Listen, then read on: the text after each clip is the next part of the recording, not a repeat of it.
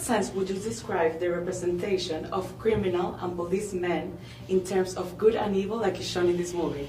There's a blurred line. There's a blurred, you know, reality of, of who's good and bad, and and um, I think we definitely in this movie made an effort to try to make sure that nobody was clean, nobody could really be trusted, um, that you don't quite know even what I'm gonna do everybody you should feel compassion for at a certain point in this movie. Yeah, like this movie shows that it's important to have compassion for people who do wrong things.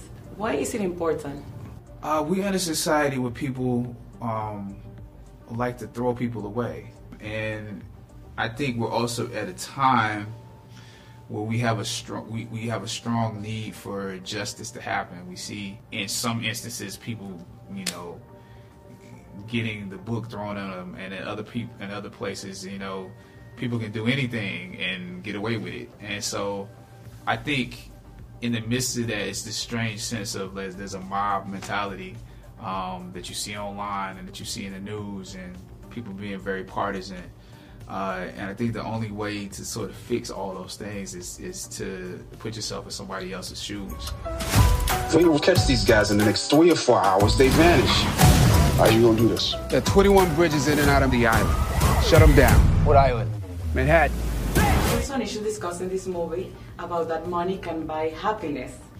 And right. to what extent do you think this is true? Money cannot buy happiness. Uh, it, it buys comfortability, but it definitely does not buy happiness at all. And why do you think sometimes it's so hard to take a decision in order to make justice and moral accomplishments? Well, sometimes it's because stuff is not that cut and dry. Um, uh, and, and, there's usually some type of entanglement um, that keeps people from making what is clear decision. You know, you can lean to your own understanding if you're affected by, you know, justice being enacted. So it's, it's complicated at times when, when you have to take the the sacrifice. The movie also shows that sometimes uh, guys that come from nothing can end up in an illegal situation. Why do you think it's that? Well, I mean, when you don't have, you have to. Sometimes you got to take from other people. That's that mentality is there.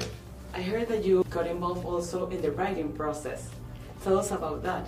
My job as a producer is to sort of make sure that, that we're shooting the best possible script, that the, you know, to aid the director in, and um, whatever he needs. And so, you know, really, Mervis and Carnahan, they both, you know, wrote very great scripts but in bringing it into fruition, you know, is, is necessary just for me to make notes, just for me to say, hey, we need some changes here and there, and and to to make sure that it got implemented, that we, you know, we didn't shortchange that process.